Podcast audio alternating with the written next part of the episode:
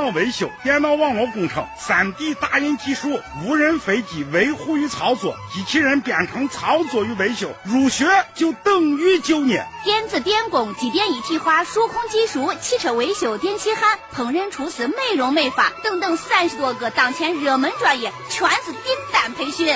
赴德国厨师、德国护士。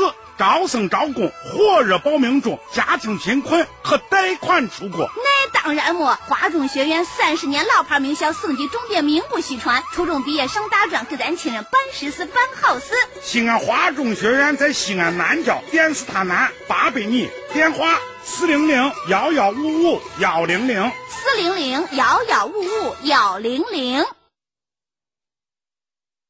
北京时间二十一点三十分。陕西新闻第一声，时代万象，传天下。陕西广播电视台新闻广播，FM 一零六点六，AM 六九三。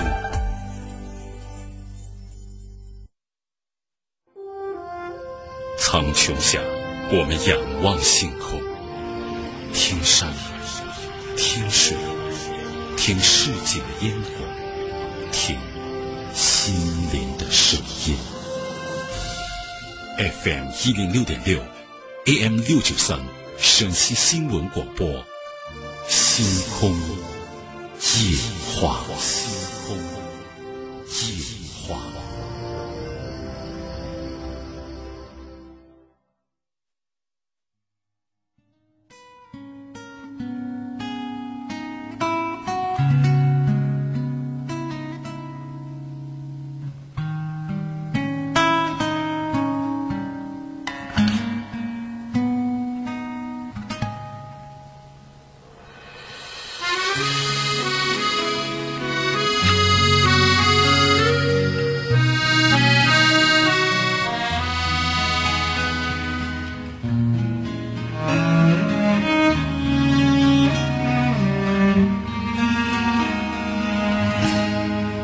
窗外恋人相拥，还在难舍难离。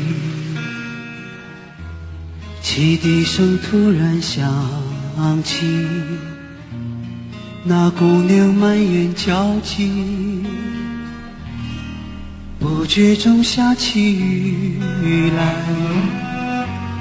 在黄昏的站台。他终于上了列车，却一直望向窗外。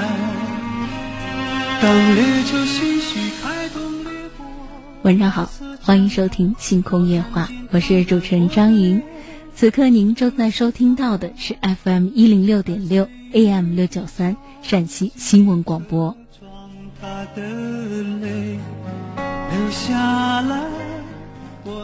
在每天晚间的九点三十分，我们都会如约的带来晚间的聊天节目《星空夜话》。我们的热线已经开通零二九八五二二九四九幺零二九八五二二九四九二，微信公众号陕西新闻广播。每天节目开始，其实言说的话语总是很简单，报报我们的热线号码，说说我们的微信公众号。然后就会迅速的进入到我们热线的接听以及呢微信的互动当中，所有的话语可能都在热线与微信的互动当中，跟我们听众朋友尽情的交流了。热线上已经有听友在等候，来进入我们今天晚间节目当中的第一位听友。喂，您好。喂，你好。哎，您好，请讲，已经接到了直播室。嗯，张英老师好。我是张莹，您好。嗯，我想说一下我跟我小时候的朋友之间的事情啊。行，您说。呃，他也是跟我一一块儿从小长大的一个朋友，嗯，也对我也是对我对我家人非常的好。嗯，现在嘛，嗯，虽然说俺现在已经长大了，嗯，我觉着小时候他也对我对我一家子也非常，我现在。就是他家如果再有啥活，我也去帮他，也也不也去帮他们。反正咋说呢？嗯，我希望在呃交朋友的人，一反正是从呃咋说，也可以交到呃呃对你实心实意的朋友。嗯嗯，我这个人也就是确实也不喜欢虚情假意的。我希望呃收音机前听众朋友们交朋友的时候也是擦亮眼睛来看一看自己身。嗯。那今天进来其实就只是谈这个问题，觉得自己交了一个可以成为一生朋友的发小，我们姑且说是发小嘛，对不对？从小玩大的，而且这种友谊、这种情感可能会延续一生的，所以其实很珍贵的。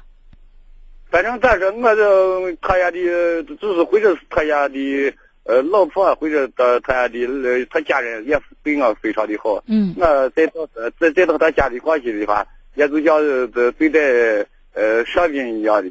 嗯，我我心我反正感觉也是非常的荣荣幸，我嗯觉着非常的过意不去。我也希望跟朋友们交朋友的时候，也确实有擦亮擦亮眼眼睛来嗯交到嗯这些朋友。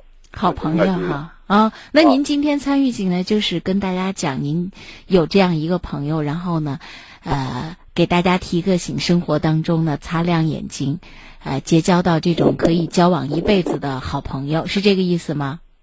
呃，是是是。啊，好的，非常感谢。其实我们看一看父母亲这一代人，他们呃年少时的同学、朋友，包括街坊邻居，有那种从小玩大的发小。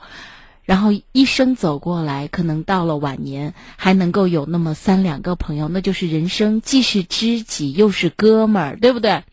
兄弟情深，所以让我们这个年龄的人看到他们，其实都很羡慕，然后也希望自己这一生能够，呃，把这种，因为毕竟大家生活当中可能都会有三三两两个关系很要好的。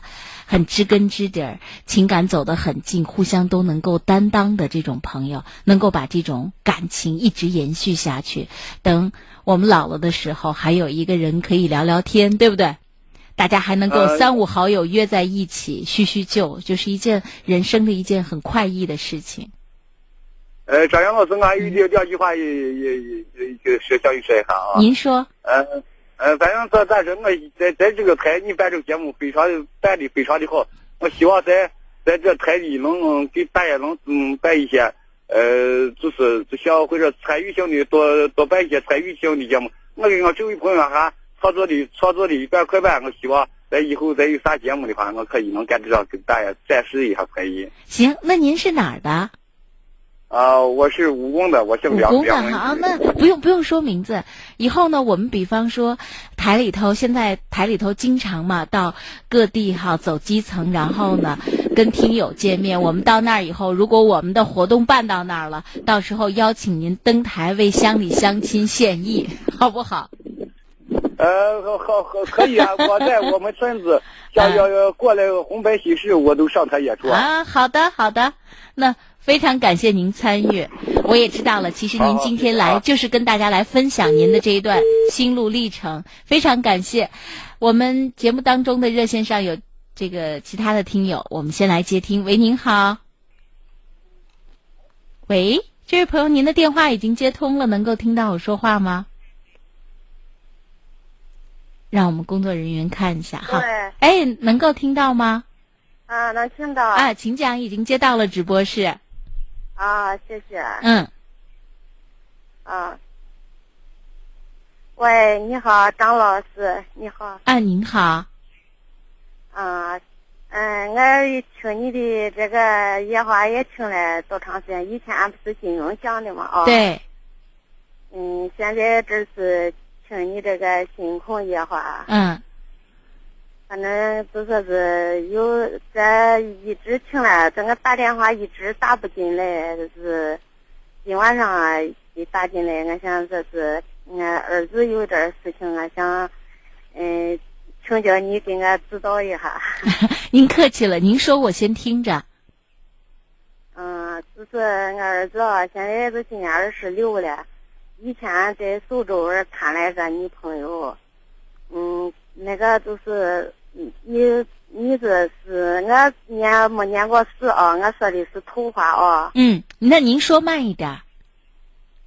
啊，嗯，就是以前在苏州儿工作，他是念书，大学毕业以后在分在苏州那个日立公司，然后在那上班，谈了一个女朋友是苏州那边的，但是我就嫌远不同意，这一直就是，嗯，这几年我是说叫人家再再找一个，反正人家就是。就觉得说，就是我就心里想是把娃伤害了哦，到现在人家都一直是叫人家找一个，人家说人家要选对一个合适的，今年都二十六了，我就想对这个事情，但是我们那个事儿当时时间，我跟俺娃他爸都等于俺老汉嘛，起来以后，我就说是俺们两个大人不同意，叫俺娃找上门女婿，但是我不同意，俺们把这个事婚姻给拆散了。这现在是俺娃要找一个，人家就说是叫人家找一个，一说人家，人家说人家过个几年了，一说人家过个几年，你你给俺指导下，你说看俺这心咋办？啊，我我觉得就是您对于现在这个上门女婿这件事情哈，要有新的观念了。其实，在城市里头无所谓上门不上门了，无非就是比方说，呃，离女方的父母亲。住在一个城市，比方他在南方成家了，对不对？可能跟女方的父母亲住的近一点，生活当中相互照应。确实，可能咱娃也要照应人家，但实际上呢，女方父母也会照应孩子们。呃，无所谓什么上门女婿或者怎么样。如果是放在农村。比方说，他可能他对这个上门女婿，他还有这样那样的一些要求，甚至孩子以后怎么姓啊，怎么？但男，但但是这个城市可能已经不牵扯这样的一个问题了。所以咱们的这个观念呢，要呃要应该说要解放，呃不要再受到原来那种局限。你想，你都把他供出呃大学了，然后他如果生活当中有合适的伴侣。呃，一起这个工作、生活，最后结婚，或许呢，因为他在南方嘛，很有可能就把家安在南方了。这对于咱陕西的父母亲来说，心里有点不能够割舍，对不对？感觉孩子养了一来回，但这个有的时候就是机缘巧合，或许他也很想回到。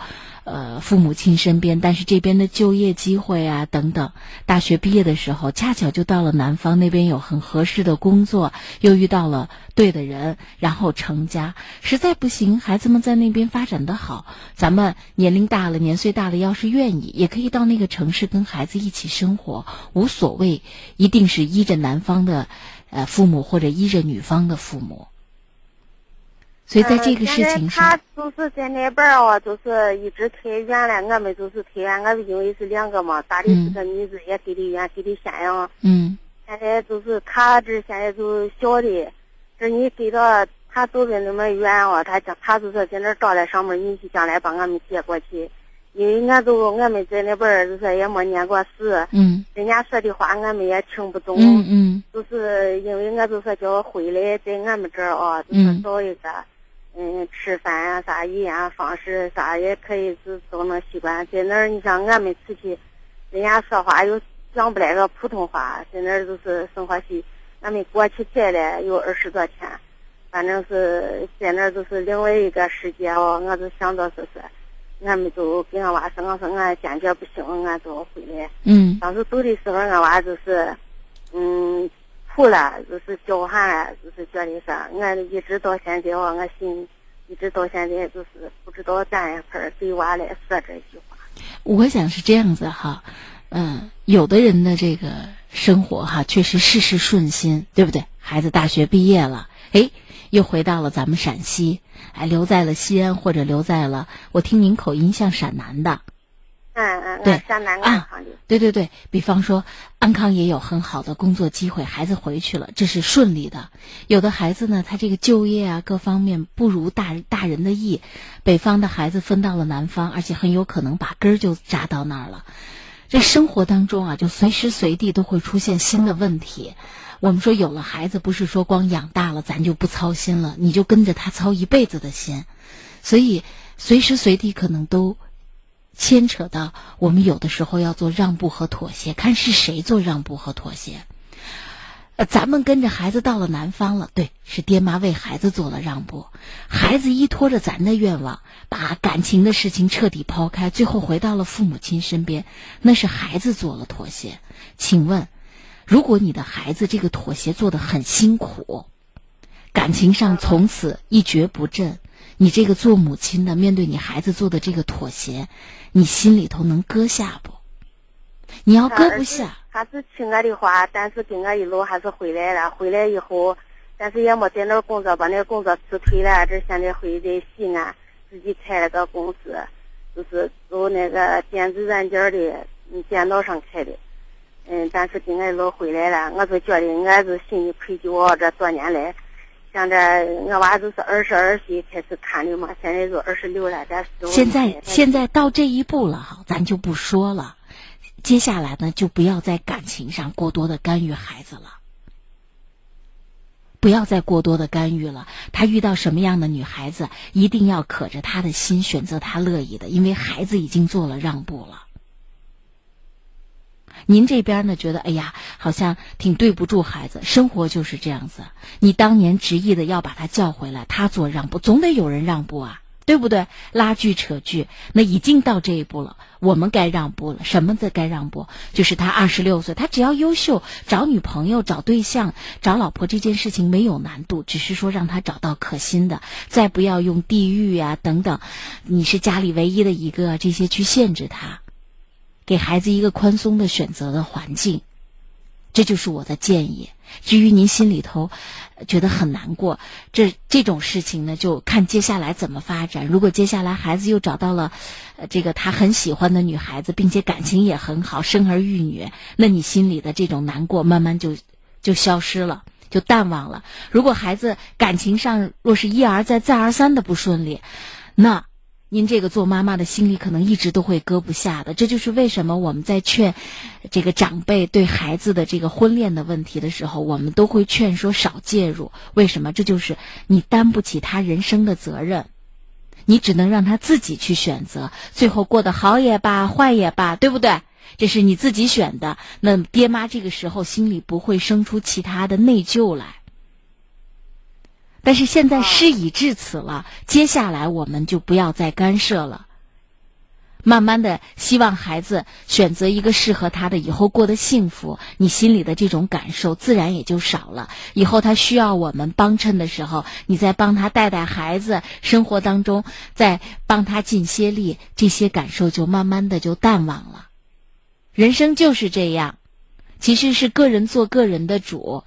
如果我们替别人做了主。那么，我们也要承担责任和付出相应的代价。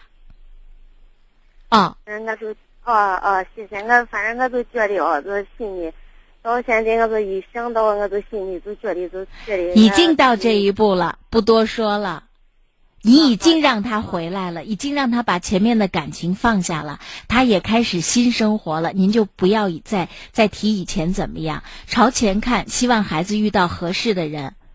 娶对姑娘，然后呢，生儿育女，你呢帮衬帮衬，慢慢的这些事情就淡忘了。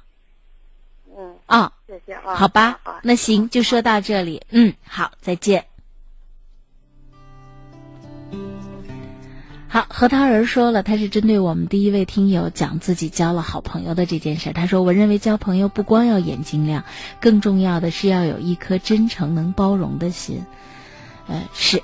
啊，不仅仅是真诚能包容，而且呢，这生命里还要有机缘巧合，能让你们共同经历生命里很重要的一些人生的阶段。比方，这个朋友就是你们从小玩到大，对不对？最起码童年、青少年这结下的友谊，一辈子都不会忘记的。但是我们可能跟有的人，即便他是再好的人，再投缘，其实也只是人生匆匆的擦肩而过。所以呢，人就要懂得珍惜，不是我们跟世界上的任何一个人都有这样的缘分。老天也不会在随时随地都给我们遇到这样的人，或者给我们这样的机会。好，继续回到我们热线的接听里，感谢收听，也感谢小草发来微信，他说：“主持人好，我是你们的新听众，最近听了你们的节目很迷恋，我老公说我着魔了，我很喜欢你们的节目，辛苦了。这两天天热啊，我们微信上也有听友在提醒我们说啊，天气热啊，桑拿天啊，大家呢一定要注意保重自己的身体，防暑降温。来。”我们继续回到热线的接听当中，这里是每天晚间陕西新闻广播 FM 一零六点六 AM 六九三带给大家的星空夜话，我是主持人张莹，热线零二九八五二二九四九幺零二九八五二二九四九二，喂，您好。喂，你好，老师。哎哎，您好，请讲，已经接到了直播室。嗯嗯，我今天晚上有两个问题。嗯。就是第一个就是。嗯，就是高中毕业那会儿，我选专业的时候没有按我的兴趣爱好来，就是嗯。那现在有多大了？现在都毕业了。我知道毕业了，现在有多大了？是毕业多长时间了？我要知道你的年龄。哦，嗯，毕业都三年了。三年，那今年也就是二十六七了。哦，对，嗯，对，嗯，然后就是当时就是不知道那个专业是干嘛的，然后嗯，选的时候就是对那个专业没有嗯慎重的考虑，也没有就是细致的，就是多方面的去了解。这个专业是干啥的，然后当时学的时候。对，然后就觉得对那个东西不感兴趣，所以就好像学不进去，所以这那个上的是大专，三年以来，我就感觉好像，嗯，学那个没有学精。是学的什么专业？中药制药。中药制药。嗯。嗯，都说这个专业应该还可以吧。是不是就业是就业的这个机会少呢，还是自己压根儿就没有学进去？嗯，都有都有哈。嗯，就业呢？现在市场上的就业怎么样？他这个主要是从事是，就是医院的话，然后就是不好进，你得有熟人，或者是就是药房，就是医院药房那个，他本来就是需要的人比较少。对。然后又不好进，然后就有个药厂。嗯，药厂的话，那个工作比较单调，比较枯燥。嗯，嗯，这个我还勉强能接受。还有一个就是药店，嗯，我反正我最这三个里面，我最反感的就是药店。我就是不喜欢那个工作的那种那种方式，那种工作性质。嗯，然后就是现在就是面临这种情况，但是。我现在有我，我现在好像就是回过神了，又又，嗯，对那个一直以来我我对那个教师行业比较感兴趣，所以嗯，我想从事那，我我又没有教师资格证，我也没有学那个专业，嗯，我不知道我往后的路怎么走，我的那个事，我的方向应该朝哪走。我不知道我是应该按我的兴趣来，但是我又没有这方面的专业，嗯，和证，和和专业证，嗯，如果我是从事我专业性的对口的工作的话，我又不喜欢，我就我就感觉以前那个工作，好像就是为工作而工作，没有那个。对这个工作的热情，我听明白了，这是你的第一个问。第二个问题呢？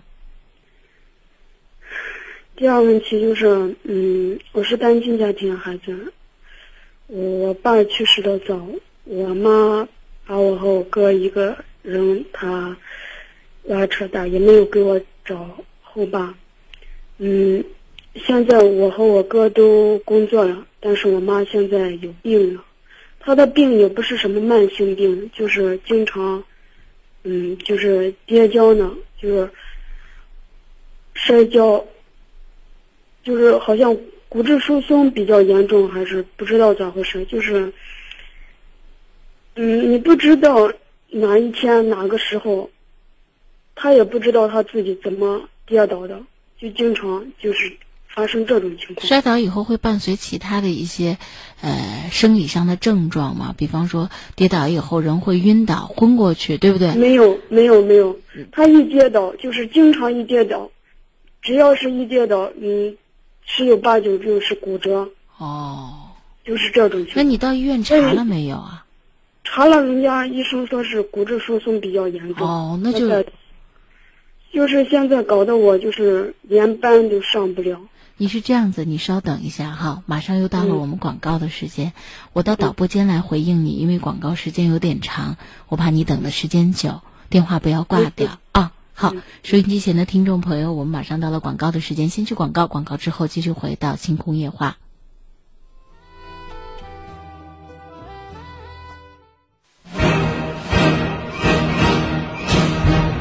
好消息，护龙裤免费送了！大家好，这里是护龙库免费领取现场。关注男性健康，给男人更多关爱。从现在开始，在我们的节目播出期间，只要您打进电话四零零幺幺六二零零二四零零幺幺六二零零二，成为健康会员，就能免费领取到价值两百九十八元的护龙裤一条。赶紧拿起电话拨打四零零幺幺六二零零二四零零幺幺六二零零二，数量有限，先到先得。你说的太对了。男人也需要关爱，收音机前的男性朋友们，赶快行动起来吧！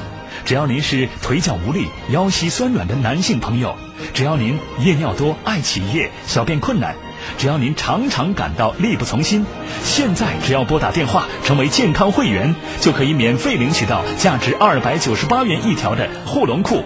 立即拨打电话四零零幺幺六二零零二四零零幺幺六二零零二。赶紧领取吧！这么难得的机会，可不要错过啊！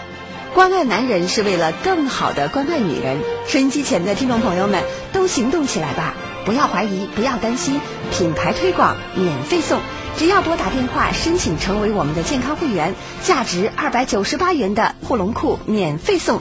赶快拿起您手中的电话，拨打四零零幺幺六二零零二四零零幺幺六二零零二。是的。关爱男人是为了更好的关爱女人，一起行动吧！一个电话，护龙裤领到手，高科技磁石杀菌按摩，紧贴前列腺部位，赶快拨打四零零幺幺六二零零二四零零幺幺六二零零二，数量有限，领完为止。是的，夏季人体阳气旺盛，经络流通。这个时候，一个电话就能免费领取到价值二百九十八元的护龙裤一条，还等什么呢？关键部位杀菌按摩，等等，还有惊喜呢！每天前三十名打进电话的朋友，还有机会再免费获得男性评书机一台呢！赶快拨打电话四零零幺幺六二零零二四零零幺幺六二零零二。不错，巴掌大的评书机，自带充电电池，充一次电。可用十二个小时，内容精彩丰富，有男性朋友关心的男性前列腺养护知识，帮您如何通过保健操强肾健体，想知道吗？快拿起手中的电话吧，名额有限，获得价值二百九十八元护龙裤的前三十名朋友还有机会得到男性评书机免费送，还在等什么？赶快拿起电话拨打热线四零零幺幺六二零零二。四零零幺幺六二零零二，四零零幺幺六二零零二。只要您打进电话四零零幺幺六二零零二，四零零幺幺六二零零二，成为健康会员，就能免费领取到价值二百九十八元的护龙裤一条。收音机前的男性朋友们，赶快行动起来吧！只要您是腿脚无力、腰膝酸软的男性朋友，只要您夜尿多、爱起夜、小便困难。只要您常常感到力不从心，现在只要拨打电话就可以免费领取到价值二百九十八元一条的护龙裤了。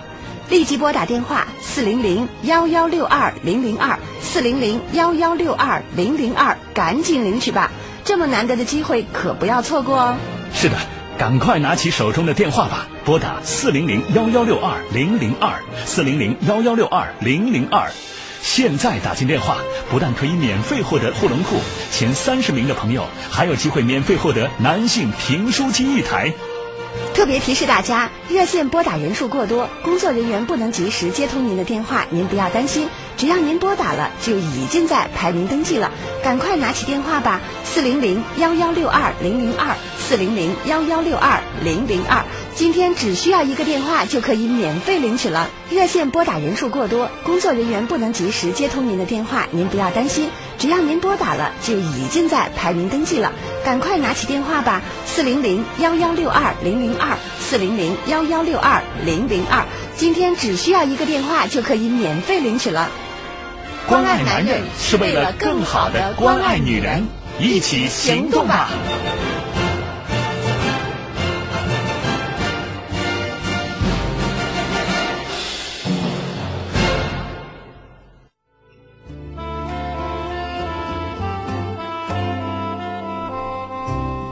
好，广告之后呢，继续回到我们的节目当中。这里是星空夜话，我是主持人张莹，热线电话零二九八五二二九四九幺零二九八五二二九四九二。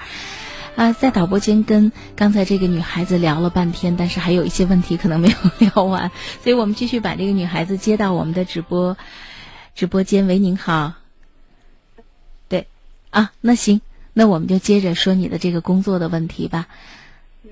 啊，您请讲。能够听到我说话吗？嗯。嗯，能听见，就是你最终对我工作方面的建议。声音太小了，声音大一点。就是嗯，啊，我们这边信号不太好。现在好了，现在好了，你请讲。嗯。嗯。我们这边刚才你说的时候，我们这边信号不太好，我没有听清。哦。嗯。现在能够听到我说话吗？可以，可以。可以哈，行。我刚才跟你讲，就是我们想做一份自己特别喜欢的工作，其实现在是有难度的。就包括你想从事教学这个工作哈，呃，教育这个工作，因为呃，如果你没有师范的专业啊，现在呢，你根本没有办法考这个教师资格证，而没有这个从业资格，你就根本就找不到这样的工作。而未来这个工作在呃用人呃的时候，其实要求也会越来越高。就算我们现在有城市里有很多的这种私立的学校，那么他在选择老师的时候、选聘老师的时候，其实要求也很高。本身教育这个行业竞争也很激烈，所以我们现在如果想从事这份工作，其实还有一个非常漫长的自学、自修的这样的一个路。而目前我们都已经二十六七了，生存的问题又是当务之急，你不可能放弃工作，完全的再去读书，没错吧？对啊，所以我们即便想完成这个梦想，不是不可以通过呃学习来完成，但是呃这个工作又必须去承担，因为这是你对自己在社会上生存的责责任。这就是为什么我们希望人生每一步都能够走得完美一些。为什么？因为从小读书，比方说我读到高中，学习成绩也很优异，那么我在考大学的时候可以选报自己喜欢的专业，挑选学校，对不对？人生就是，呃，爹妈都希望我们每一个人生的十字路口，在做决定的时候，都能够选的比较契合我们的心意，这样子，我们人生的这个全盘整体的这种格局，就会心里头就胸有成竹嘛，心里头有把握。但既然今天已经走到这儿了，好坏呢，我们还上了，呃，接受了高等教育，这让我们在社会上也还有一个敲门砖。如果连这个都没有的话，找工作真的是很困难。那现在，就算我们找到了，比方说药店里头我们不是很喜欢干的工作，但是你要从长远来看，任何一个行业里，我们最做做最基础的工作，都有一个上升的空间，就是我们可以从一个小小的年轻的业务员，可以做成一个小组的组长，对不对？如果我们把自己原先学习专业的这个东西变成我们竞争的一个优势和特长的话，那我们又会。很有可能，我们跟同龄或者身边一同工作的人，我们背后的这个专业就会帮助我们，让我们在这个行业里头或者在这个部门里头又能够表现比较突出。那就证明不论是收入的机会还是晋升的机会，就都有。就是把自己身上已经拥有的这些东西作为竞争的优势，内心的那个梦呢，可以作为长久的学习的目标，不是不可以。但是你要有这样充分的思想准备。所以有一份什么样的工作，先去努力和认真的去做，这是你必须对自己承担的责任。然后利用工作之余的时间，完成自己心里的这些想法。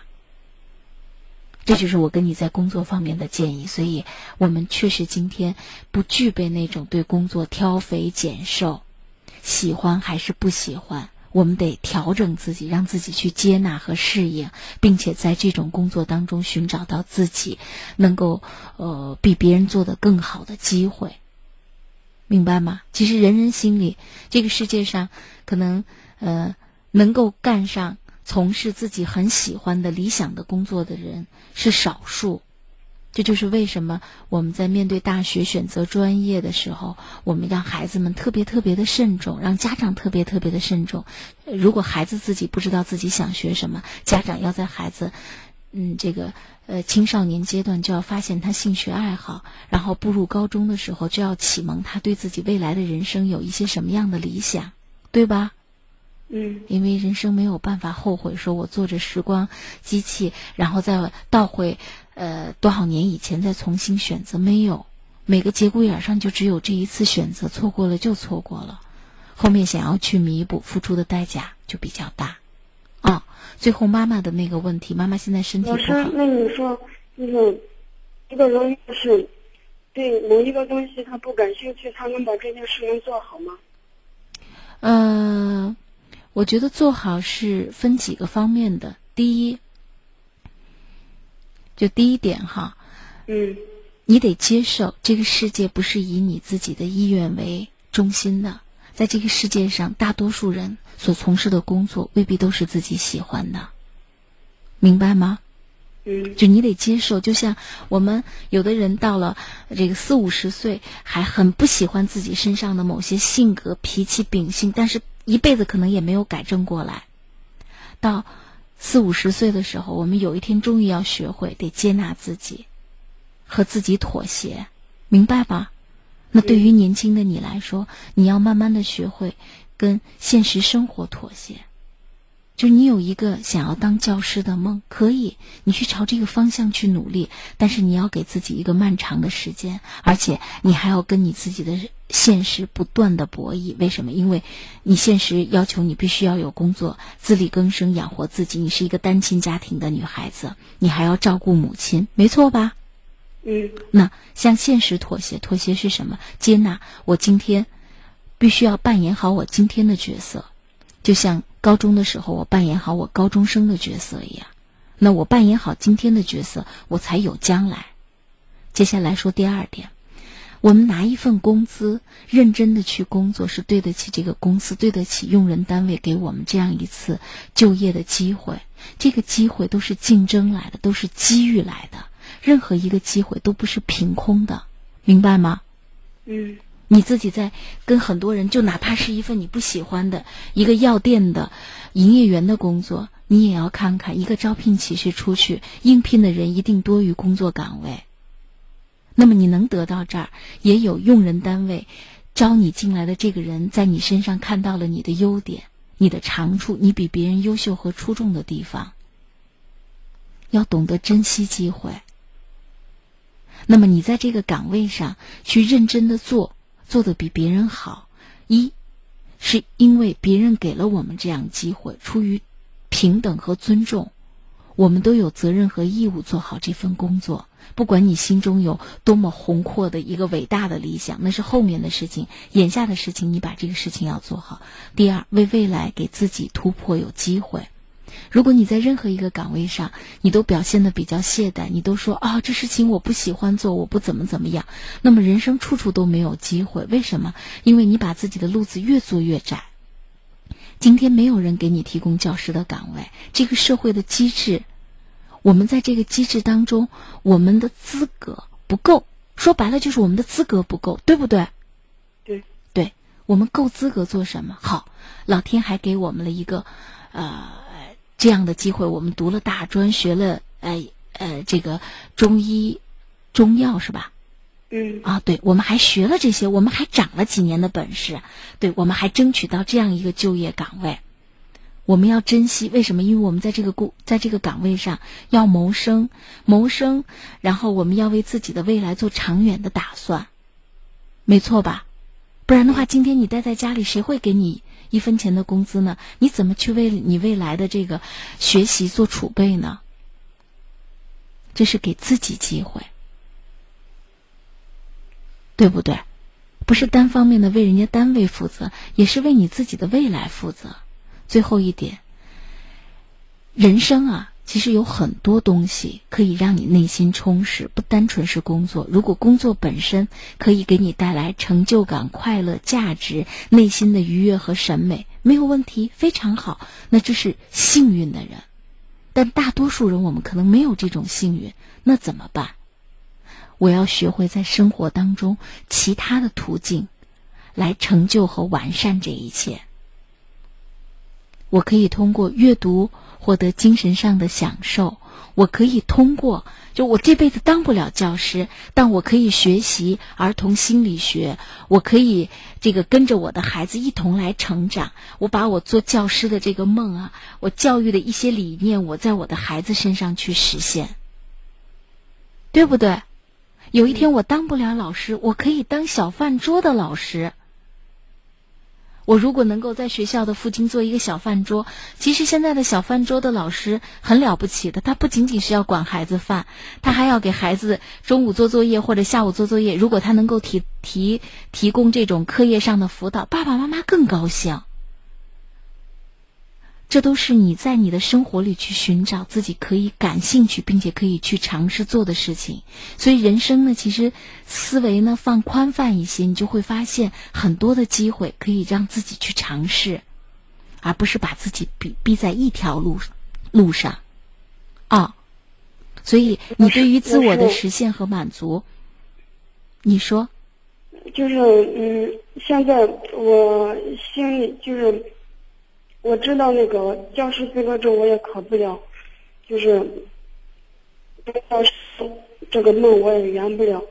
但是现在不是嗯，社会上更多的那个培训教育机构嘛，就是专门就是辅导孩子作业，嗯，就是嗯，还有这这个就是嗯，你没有教师资格证你可以过去给他们当班主任，就是嗯，小学或者初中或者高中这个班主任。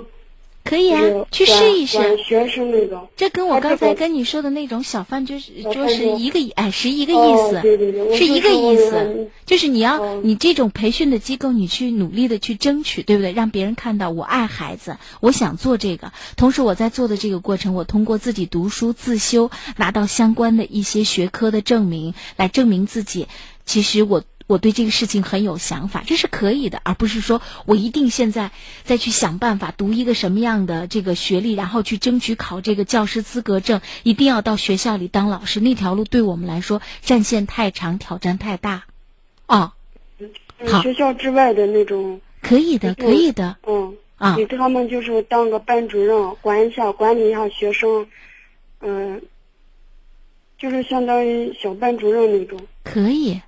不是不可以，给他辅导一下作业，可以。这个就是不许，可以啊。对，嗯，好，那我们就说到这儿。妈妈的疾病的问题，那一定是怎么样？听医生的建议，用药。然后，如果妈妈出门呢，总是很让人担心。虽然年纪很轻，其实是可以出门考虑使用使用一个小拐棍的。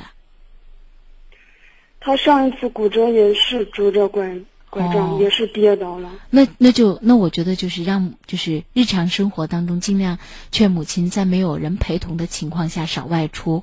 我们日常生活可能一些生活当中琐碎的事情我们就多承担，只有这样让妈妈少外出。如果呃外出的话，也尽量身边有身边的阿姨呀、邻居啊，对不对？那么这时候身边有人照应，我们就多静心，好不好？时间的关系，其实跟你聊的时间已经不短了。我们今天就先聊到这里，你看可以吗？老师，我最后就一个问题，就是，你说我就是从事刚才你说的那种小饭桌那个比较好，还是我从事我专业的那个比较好？以后哪个发展前景比较好？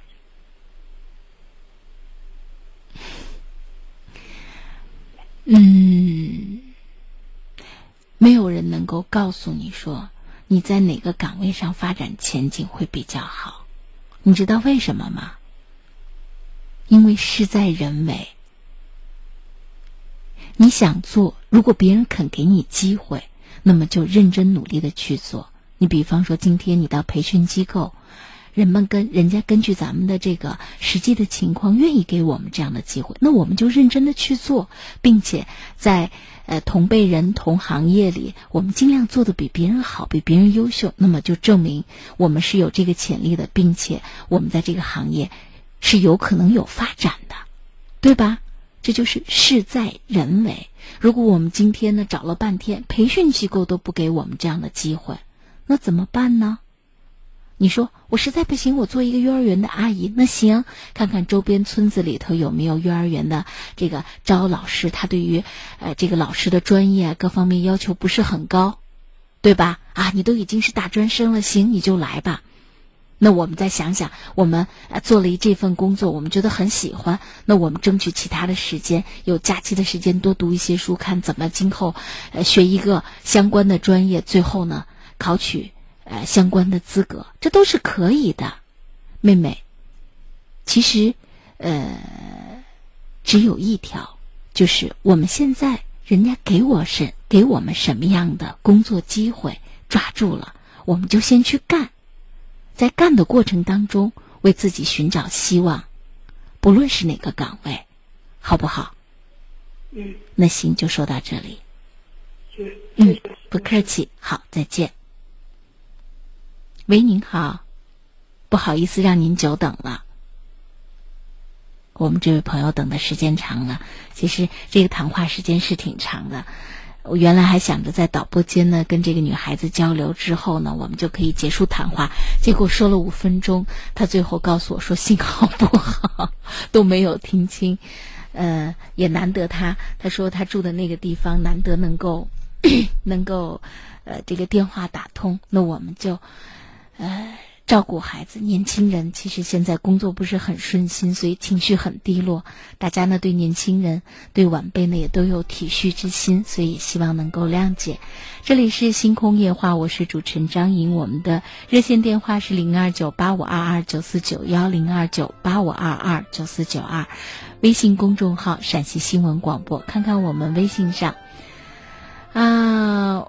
我们姓一的这位听友说：“正因为你的世界有这么多的不完美，所以你的世界才变得完美。就是通过自己的努力，其实我们是可以让自己的生活，啊，慢慢的发生改变。这个改变的过程，其实就是收获的过程。”青山绿水说了：“找工作从底层做起，是金子总会发光的。”梦中彩虹说：“面对现实，不可能从头到到呃从头再来，改变心态，以新的心情去创造新的生活。”嗯，自然乐说：“主持人呐，很喜欢你的节目，很喜欢听你说话，很有耐心，对每个问题都解说的，让我很喜欢。” 然后彩色风铃说：“你是个学医的，应该知道骨质疏松就是缺钙嘛，赶快把牛奶喝上再补钙。”好通俗易懂的建议。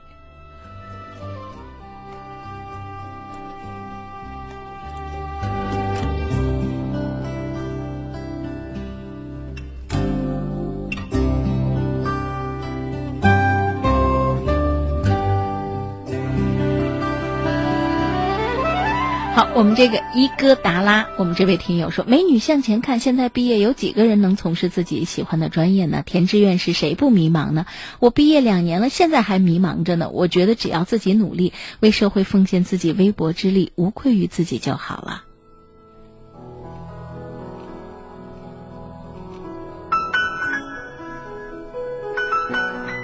风和日丽说的“世上无难事，只怕有心人”。只要努力付出，一定会找到属于自己的舞台。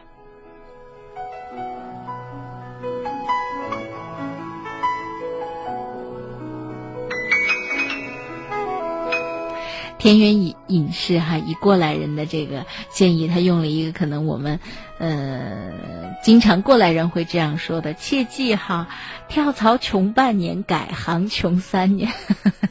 这个呃可能也也并不绝对。年轻人有的时候想从事自己喜欢做的工作，我觉得没有错，但是要有恒心，就是既然是你的目目标，那么你在生活当中就要随时随地的寻找这种机会，不论是自我的充实完善，呃，学习，还是说呢，在生活里，我们用个最笨的说法，就是骑驴找马嘛。你不可能现在为了这个工作把现有的就业机会丢掉。那么在现有的这种就业机会之下，我们一边工作着，一边学习着，一边呢再到处看看哪哪有我们想要从事的工作，骑驴找马嘛。这是很多应聘单位都会有这样的一个，哎，不是应聘，应该叫是这个应聘的中介哈，找工作的中介会说，别着急嘛，有耐心，先做一份工作，先做着，也让自己积累一些社会的经验。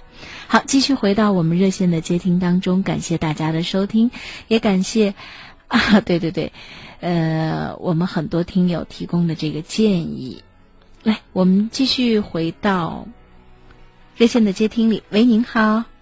喂，你好。哎，您好，请讲，已经接到了直播室。嗯，是金是金老师吗？我是张莹啊。啊。呃。分不清楚，这这这记不住名字可以，总之她她是女性啊。对不对？以前以以前听听那个金老金老师那个还还挺好的，还对呀。金融是我们同事，后来我们这个呃台里头改革，后来他的节目就不在这个六九三这样的平台在播出了嘛，就等于我们原先是跟一零一八，我们等于是同一个部门，都属于新闻中心节目部。后来改革最后不同的频率就自己有自己的一套节目系统嘛。好，我叫张莹，您正在收听到的是《星空夜话》，我是女性，金融是男性，好了吧？好，来说你的问题。嗯，我有那个是就事情发生的那个一零年的七八月份左右吧。嗯，我有个我有一个同学，他那个嗯，喂，听到了吗？我在听。你是在告诉我一零年发生的一个故事？你的一个同学他怎么了？嗯，他在一个嗯超市上班，嗯，结果，呃，他是嫌我天天来超市，所以最后一段发生发生点小矛盾。那你为什么要天天去超市呢？最后我妈那时候我妈在北京住院嘛。那个那那时候我没饭吃嘛，你你妈妈在北京住院，你没有饭吃，然后你的同学在超市上班，你天天到超市找他，你找他的目的是他管你饭吗？嗯，他不管。那你为什么到超市天天找他呢？就是就是那个喜欢他，这就完了嘛？说话需要绕这么大一圈子吗？啊？你是喜欢一个女孩子，你在追求她，跟妈妈在北京住院没有关系，跟你没有饭吃也没有关系。你喜欢一个女孩，你你想要表达你对别人的爱慕，或者说你很思念她，你天天跑到她工作的地方去看她，我这样表述正确不？可是可是，他现在是杳无音讯。那他他知道了你喜欢他之后，他接受你的感情了吗？他不了解我。他，请问你今年年龄有多大？今年二二十三了。你二十三哈？那你一零年的时候多大？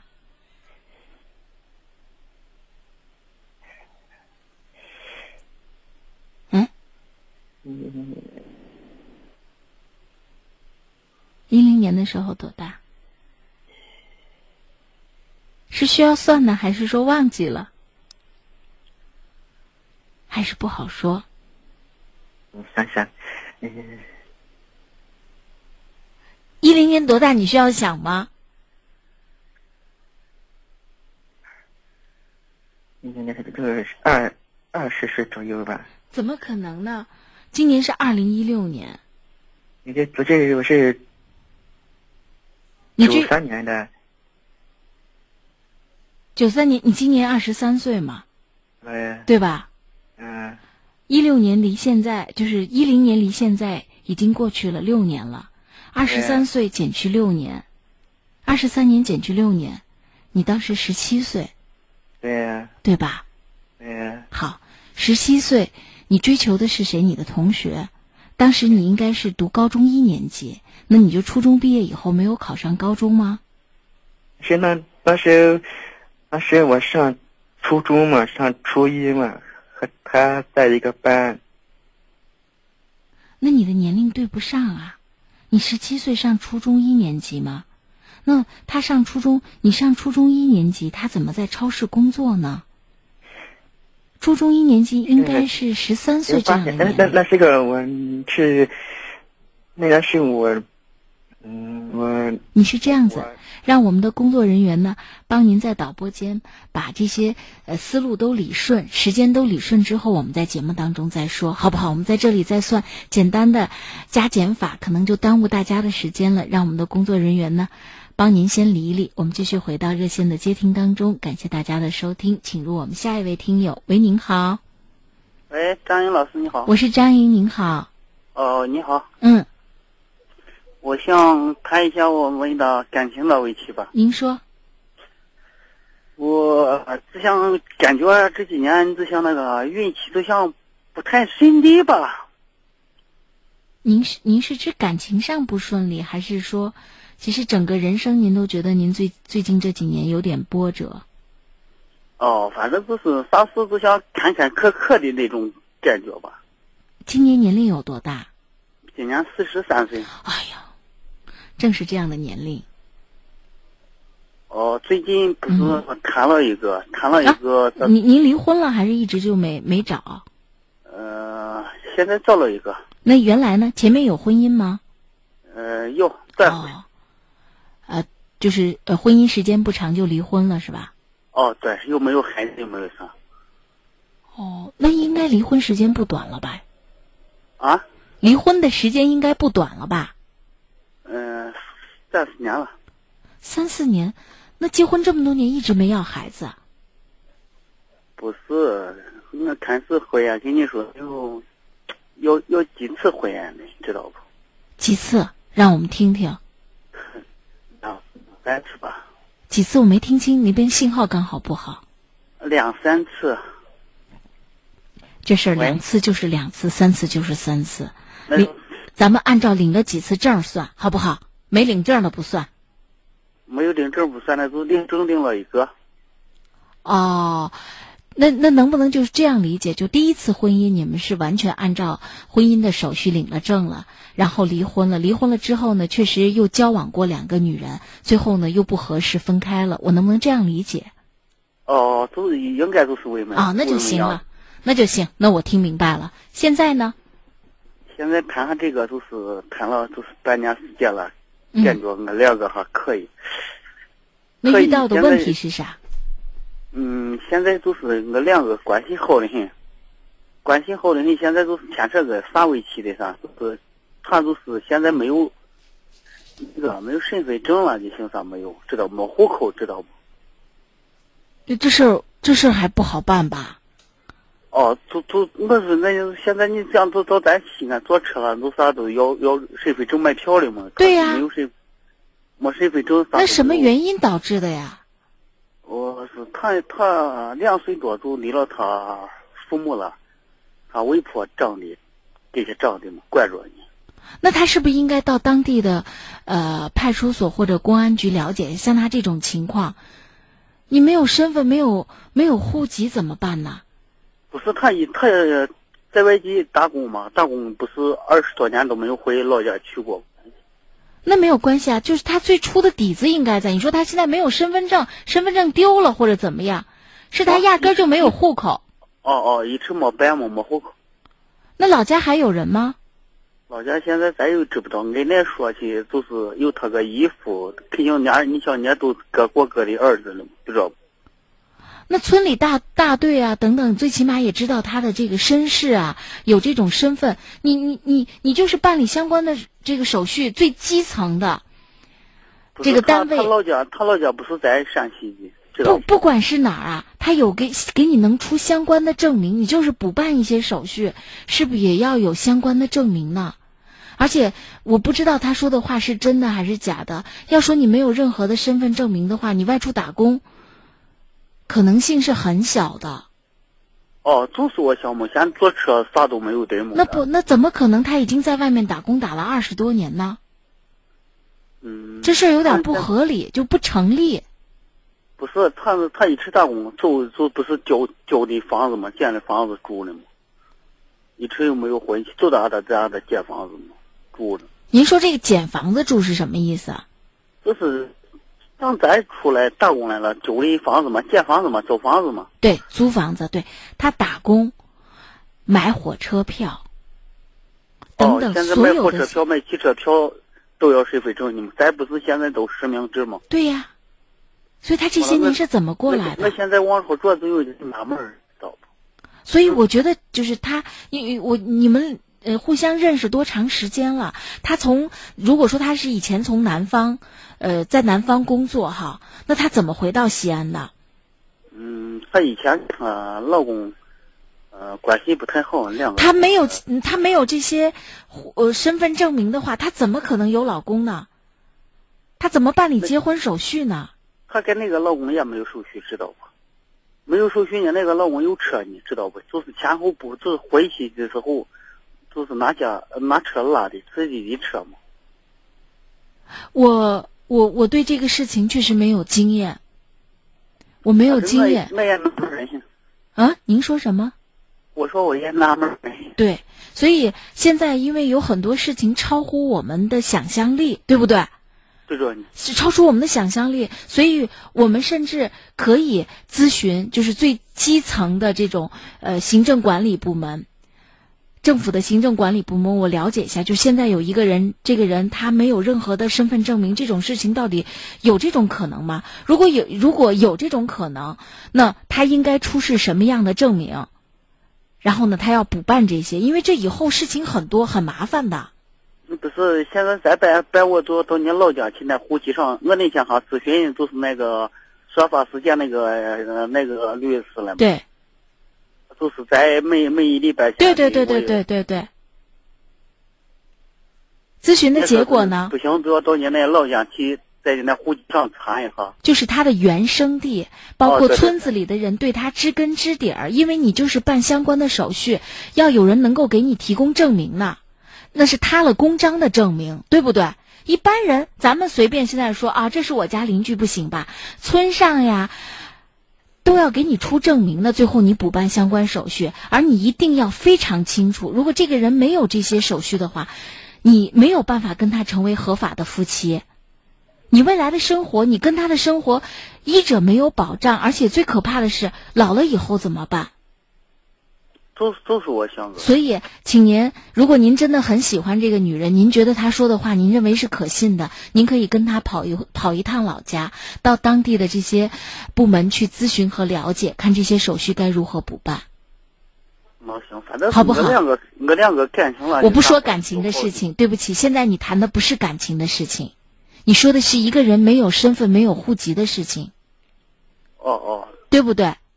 并不是说你俩吵嘴了，感情好还是不好？我们在这里来就感情的问题谈，不是。你现在是告诉我，你认识一个女的，这女的也走南闯北了几十年了，然后没有任何的身份证明。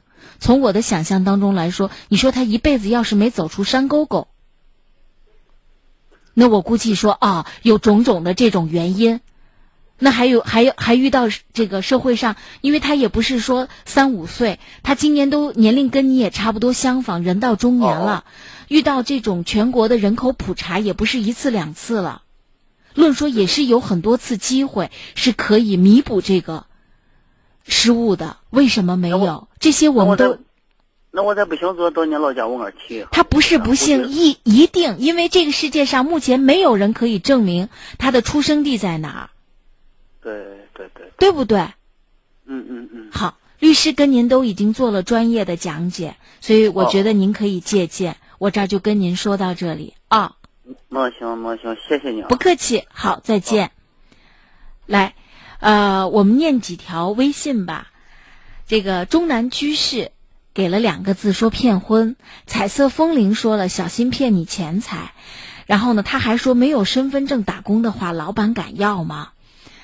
呃，到居住梦中彩虹说了，到居住的派出所户籍科去咨询。风和日丽说了，老兄小心鸽，老兄小心鸽子飞了。中南居士早早发来说，别上当了。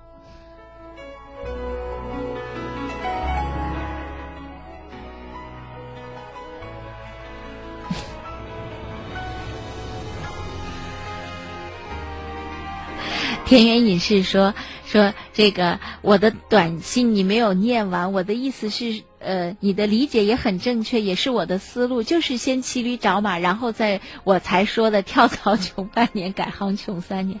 不，这个有关跳槽，为什么我把您那个跳槽和改行专门说了？因为这个话说的有点太绝对。其实现在有的年轻人他跳槽啊、改行啊等等，其实他私下做了很多的这种准备准呃准备，不论是从知识上还是专业的经历上等等，所以很多事情都不是那么绝对。而且我们也特别感谢，呃，所有通过微信上的这些听友，好给我们发来的微信有鼓励我们的，通常夸我们的、鼓励我们的微信，我们就不念了。像幻听山水哈，在这里夸我们的话，我们就不念了。我们很谢谢大家，其实跟我们微信也罢，听我们节目也罢，或者通过热线参与也罢，都是对我们最大的认可和对节目的支持。好，我们继续回到热线的接听当中，感谢大家的收听。来，对，嗯，来接听我们下一位听友。喂，您好。哎，你好。哎，您好，请讲，已经接到了直播室。啊，你好，那个我经常晚上那个从九点半开始那个听您的那个节目。谢谢您，您是南方口音吧？啊，不是，我是那个本地的人，但是因为我在南方那个生活的时间比较长，所以那个有那个学，并且在当地学会了当地的方言。那您就忘掉了咱们陕西的方言？啊，没有没有，那个 那个我回来会讲，但是我一讲普通话的话，他们很多人都说我是那个江浙一带。对对对对对，所以我以为您是南方的朋友，然后在西安生活呢。我以为是这样子，弄了半天其实是本地的，只是说在南方生活了很多年。您的这个南方口音很地道啊。呃，对对对，因为我在当地生活了很长时间，然后就是我并且那个会，那个很长时间以后我会讲他们当当地的方言。这都是聪明人，能够把语言很熟练的掌握，是相当聪明的人。我们很羡慕，这是这是一种语言天赋。好，那谢谢谢谢您参与我们的节目。呃，说一说您今天参与节目里要说什么问题？呃，我之前有参与过你们节目，就是我当时不是有发一个微信过来，就是有一很很长很长一串那个英文嘛，后面就是我说我那个英文名字翻译过来叫 Larry。啊，对对对，想起来了，呃，是凤凰涅槃。还是呃，那个是对差差不多，英文翻译翻译成汉语的话，大概就是这个意思啊。对，啊好，对，我想起来了，您最后署名是，呃，是刚才这个发音，英文单词的发音，前面的这个，我我应该对上号了吧？对对对，就是。好，您请讲。嗯，就是我想讲一下我高中有关于我跟一个女孩子的事情。嗯，您说。呃，就是我高中的时候，就是我有喜欢上了一个女孩子。那我先打断你，打断你一下。我追求她。能够听到我说话吗？呃，能够听到。那你还记不记得当时我在处你处理你这条微信的时候，我把你高中的那两个词儿换成了，因为好像是说到了什么大学，是不是那条微信？高中，高中。行，那您先说吧，我我害怕我记错了，您说。呃，我就是喜欢上了，然后我班上的一个女孩子嘛。然后就是就是因为我们两个才开始是从朋友才开始，就是普通一般朋友那样做起，后面就是就是慢慢的就是我对她产生了好感，然后我就开始追求她，然后在追求的过程当中，然后就是她后面也慢就是她有点那个不接受我的一一才开始是不接受，有点拒绝我的那个意思，但是因为后面我比较坚持，比较一直在追求她，所以在后面的那个。发展过程中，就是就变成了很要好的朋友那种关系，就是就是如果说是在家里面，除了他那个兄弟姐妹以外，可能就是朋友里面，我们关系就算是比较比较亲密的。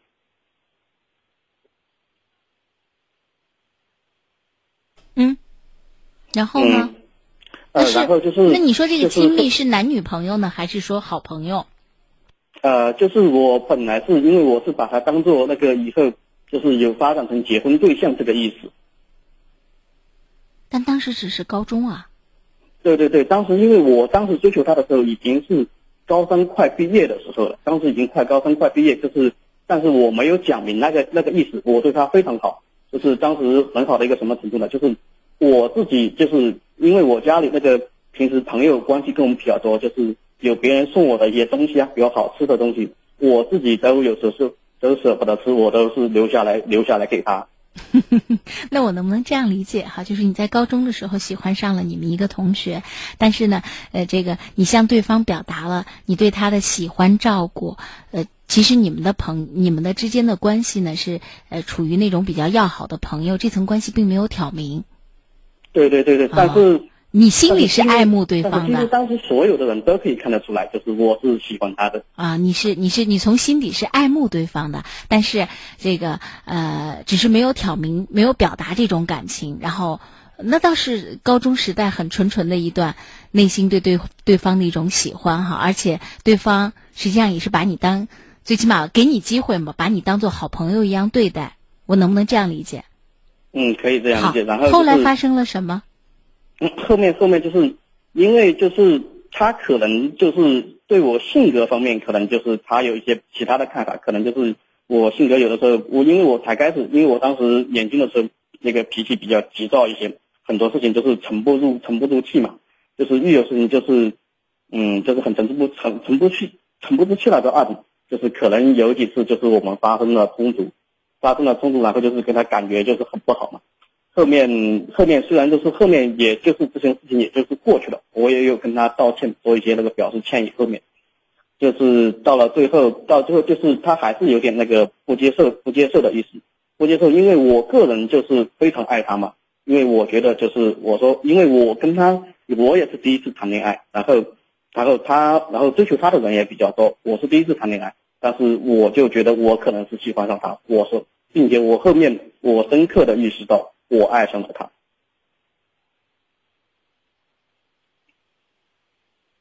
请问您现在年龄有多大？呃，我现在就是刚刚二十七，二十七多一点，二十八不到。对呀、这应该说的是将近十年前的事情。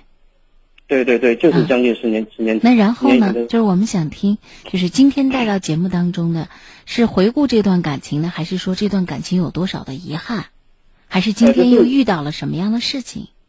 呃，就是就是很多年以来，我心中就是有一个心结，我有一个心结打不开。什么样的心结？呃，我是觉得，因为我一直就是想跟有一个有一个想法，就是想跟他想跟他在一起，想今生就是共结连理这个意思，但是他一直不接受。我做了很多的努力，和嗯，但是他后来都不接受，嗯所以我所以这个问题就一直成了我的一个心结。哦，好了，听明白了。他现在是已经成家了吗？呃，也没有。呃，那你现在有没有跟他呃这个继续的表白？因为现在大家都已经是成年人了嘛，对不对？呃，我就是以前有跟他聊过，但是但是聊的话，也就是止乎于理。然后我可能有的时候说的过多的话，可能他也他也就是那个礼貌性的回应我一下，也就是我说这个话的意思就是么热烈。对我说这个话的意思呢，其实很简单，就是我们今天，因为你今天心里还没有放下嘛，而对方今天也还没有成家嘛，那么好，对方心里现在还愿不愿意给我们机会？虽然一直都没给过机会。对吧？其实高中的那个阶段是咱们心里很很喜欢对方，很爱慕对方。不管你是在生活当中啊，你把自己喜欢吃的东西都舍不得吃，拿来跟他分享。这在这在他的概念里头，他可能觉得好朋友也可以这样做。他给了你机会做好朋友，但是没有给你机会说要成为恋人。你把这段感情一直在后续的人生当中一直在在很努力的想要发展，但对方一直是拒绝，一直到今天对方都是拒绝的。我理解的对不对？嗯，可以，可以这样理解。那么接下来你的痛苦就是，你觉得没有跟他成为，呃，有情人，不，不是没有没没有跟他，呃，用你的话说，呃，喜结连理。你觉得这是你人生的一大憾事，而且截止到今天你都放不下，是这个意思吗？对对对。哦。对。那您今天跟我们说，就是在说这件事情，您总是放不下，该怎么办？对对，因为我一直就是，因为我因为。人他恋爱他是有一个过程，像我当年我也是我什么都不懂，后面我经历这个事情以后，就是我自己就是一方面我看了好多好多有关于这样心理学的方面书，我想从书籍当中系统性的得出得出一个东西，得出一个东西以后，就是我记得有一本书当中就是有一个作家是这样子的，他说是说人恋爱说是说是到最后的一个说是说是应该是淡忘。呃，这个事情因为经过这么长时间，我也就慢慢淡忘了。但是我个人就是每当夜深人静的时候，我就是还会常常的想起他。这个没什么，为什么？因为截止到今天，你身边也还没有出现一个你愿意接受的爱人，所以你所有关于爱情的想象都是围绕着他展开的。因此，你既不会把他忘记，更谈不上淡忘，而且他还是你目前爱情的唯一寄托。所以，你放不下是应该的。像有的人，即便他今天成家了、结婚了，甚至步入中年，回想起自己初恋时或者呃年轻时候爱慕的某个女孩子，他心里还会有很甜蜜的一种感受。因为这种感情很美好，所以放在心底，偶尔回忆起来也会觉得觉得很幸福。这是人之常情，也并不是你独有。关键是，呃，面对这段感情，如何与当下相处，我觉得这是关键。对不对？你是要一辈子抱守着这段回忆、这段感情，执着于这段感情，苦守于这段感情，就把自己未来的几十年就这样子打发掉呢？还是说，你呃要跟自己的人生和解，让它成为像很多人心目当中的回忆一样，美美的保存在自己的记忆当中？那你像有多少首歌唱的不都是这样的恋情吗？同桌的你呀。等等，对不对？为什么别人他就可以作为美好的回忆，把它储存在自己的记忆当中？那么，并不呃妨碍他今天有自己的生活，有自己的爱人，并且过得很幸福。老了回忆起来，也是不同人生阶段的一种感情的记忆。你为什么不可以呢？而且，你在这样。你在这样去设想问题的时候，要有一个前提：芸芸众生里，你为什么独独喜欢这个女孩，而且一喜欢十年放不下呢？为什么？嗯，因为我觉得我爱她爱的太深了。对，好，这个答案很简单。那么，请问你都有你自己情感的很自我的一个理由，那我为什么又非要爱你呢？我为什么非要爱你？这个女孩子也可以给你一个这样的理由啊。我心底也有我爱的人，也有我向往的人、喜欢的人，只是这个人不是你啊。爱是很自我的感情，很自我的表达，对不对？如果两个自我的人感情上都对上号了，有情人势必大家会努力的朝。终成眷属这个方向走，你的自我和他的自我没有对号入座啊？为什么你不能够接受别人的自我呢？你说？嗯，我现在经常就是也跟我好朋友说，我好朋友就是也经常问，说我对这个问题怎么看？我现在经常就是我说。我说我把对他的那个思念，我说我都已经寄托给了明月。我经常给我发小说一句话，就是现在是明月寄相思。我我只跟您最后说一段话，我不说一句话，一句话说不完，说一段话。有人可以一辈子抱守一段感情，不管他是否能够得到，他忠贞的抱守这一段感情，陪伴自己的孤单、寂寞，但他一生无憾，他也并没有强加于他所谓的喜欢的这个人。这种感情从旁观者的角度来看，也很美好，虽然很苦。但是，因为他懂得尊重他真正喜欢的那个人，他没有强加。所谓强加，像我们刚才那个小伙子，就把自己的年龄还算不清楚的小伙子，他不会一遍一遍的到人闯入到人家的生活里。我如果说我愿意敞开心扉，让你成为我的爱人，成为我的恋人，对不对？那么你可以不断的闯入我的我们的生，闯入我的生活，最后变成我们的生活。如果我已经跟你说了 no。这时候你一遍又一遍的闯入，就是对我的不尊重。因为我有权利拒绝，就像你有权利喜欢上我一样，我也有权利喜欢上他。而情感的结合是两情相悦，没错吧？那么你可以抱守着一段这样的感情，然后抱守一辈子，甚至有人会把你的这段感情写成小说，去讴歌他。为什么？因为你这份爱，爱的有担当，爱的懂得他人，爱的懂得尊重，爱的不自私。虽然爱的很苦，那么你就要想想，接下来，你呃，既然理解了，人人都是在情感上自我的选择，对不对？你既然理解了这个道理，别人有权利拒绝我们，有权利不喜欢我们，有权利这一辈子都不接纳我们，那么我们爱他，我们该怎么爱？你愿不愿意为这份爱付出一生的代价？你要愿意，我相信你身边的人都会尊敬你，但是不要干扰别人的生活。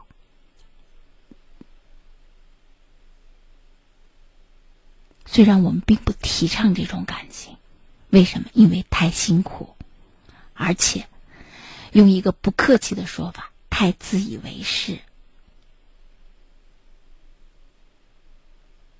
好不好？我就跟您说到这儿。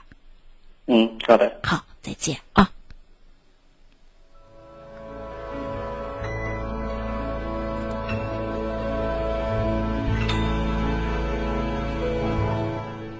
鸟语花香说了。放手也是一种幸福。风和日丽说：“其实得不到的才是最美好，把过去的放在心底才是最美好的回忆。自己真正能拥有的才是最美好的。”梦中彩虹说：“婚姻是两个人的事儿，所以一个人的一厢情愿无济于事。把过去放在心里，让自己重新开始。”彩色风铃说：“爱他就大声的说出来吧。”花鸟语花香说：“女孩子早转移了目光，将这短暂的情感当做美好的回忆吧，不要太执着。”女孩子一直没有给他机会，而且他表述的非常清楚。他们在高中时代，他喜欢这个女女孩子，女孩子把他当做好朋友，他们处的是非常的好。但是这种好，他心里知道，他喜欢对方，他希望以后能够和对方，呃，相爱的走下去。依旧说了，忘掉一个人只需要另一个人的出现，愿赌就要服输，活在当下，也许最美的风景就在路上。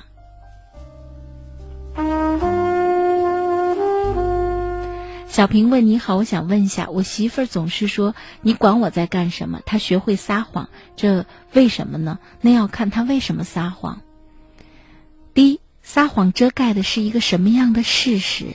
第二，她为什么用这种态度来对待你？因为夫妻之间实际上有互相告知的责任和义务，对不对？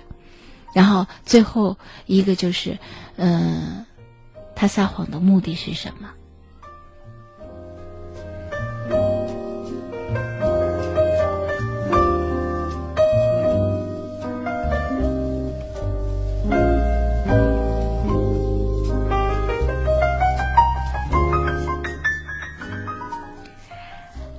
幻听山水说：“不要找一个不爱你的人。”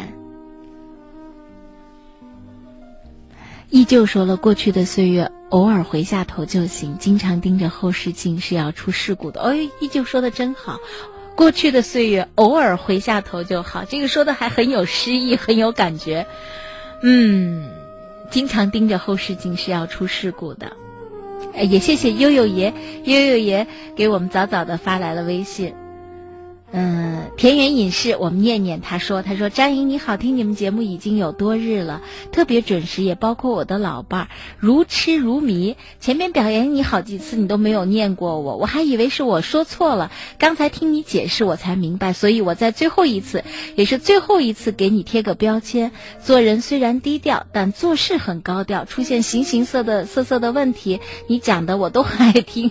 好，谢谢，谢谢田园隐士。我们今天晚间还有。微信平台上很多听友的微信，我们顾不上念了，时间的关系，在这里谢谢大家的收听和参与。这里是星空夜话，每天晚间九点三十分到十一点，欢迎在明天晚间九点三十分继续收听和参与我们的节目。我们明天晚间同一时间再会。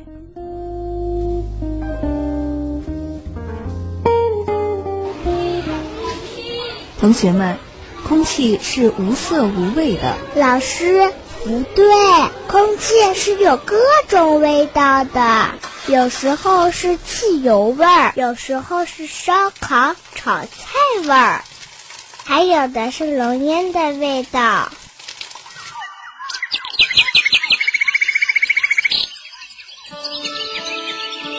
我们失去的不仅是空气的纯净，也正在失去它们。保护环境，留住我们最美的家园。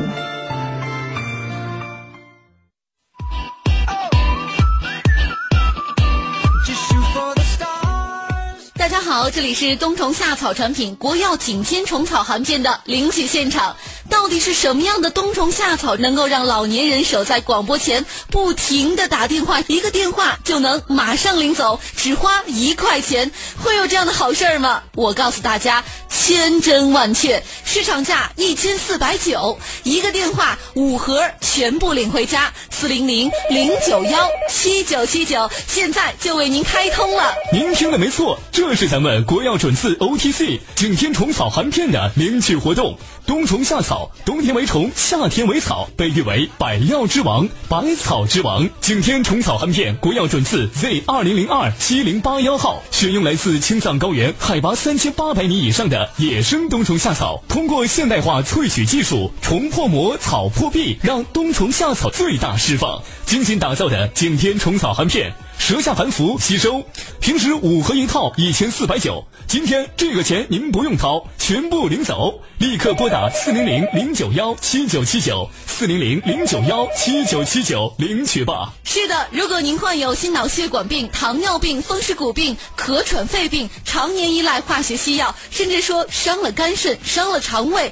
这个时候啊，就非常适合来用冬虫夏草。《本草纲目》记载，冬虫夏草补肺益肾，能治。猪须白损，那今天的成为会员，您不用掏钱买五盒一套的国药景天虫草含片，现在打进电话，您就能全部领走。四零零零九幺七九七九，四零零零九幺七九七九。节目已经进入到最后的三分钟了。没错，那说到冬虫夏草，到底应该怎么吃呢？煎药熬汤会破坏虫草酸、虫草素的成分，那么现在我来告诉大家，冬虫夏草一定要舌下含服。吸收才会好，效果更强。失眠健忘含一含，降压寒一寒，风湿骨痛咱寒一寒。冬虫夏草寒着吃，高效利用新时代。没错，那您现在打进电话，国药景天虫草含片，舌下含服吸收，咱老百姓选药就选 OTC 的，放心，品质有保障。现在呢，五盒一套您全部领走。平时啊，像商场专卖店五盒算下来是一千四百九十元，那今天这个钱您不用掏，只需要您拨通四零零零九幺七九七九四零零零九。九幺七九七九，立即全部领回家。活动还有最后两分钟，领取电话四零零零九幺七九七九四零零零九幺七九七九。没错，一千四百九。今天这个钱您不用掏，全部领走。立刻拨打四零零零九幺七九七九四零零零九幺七九七九领取吧。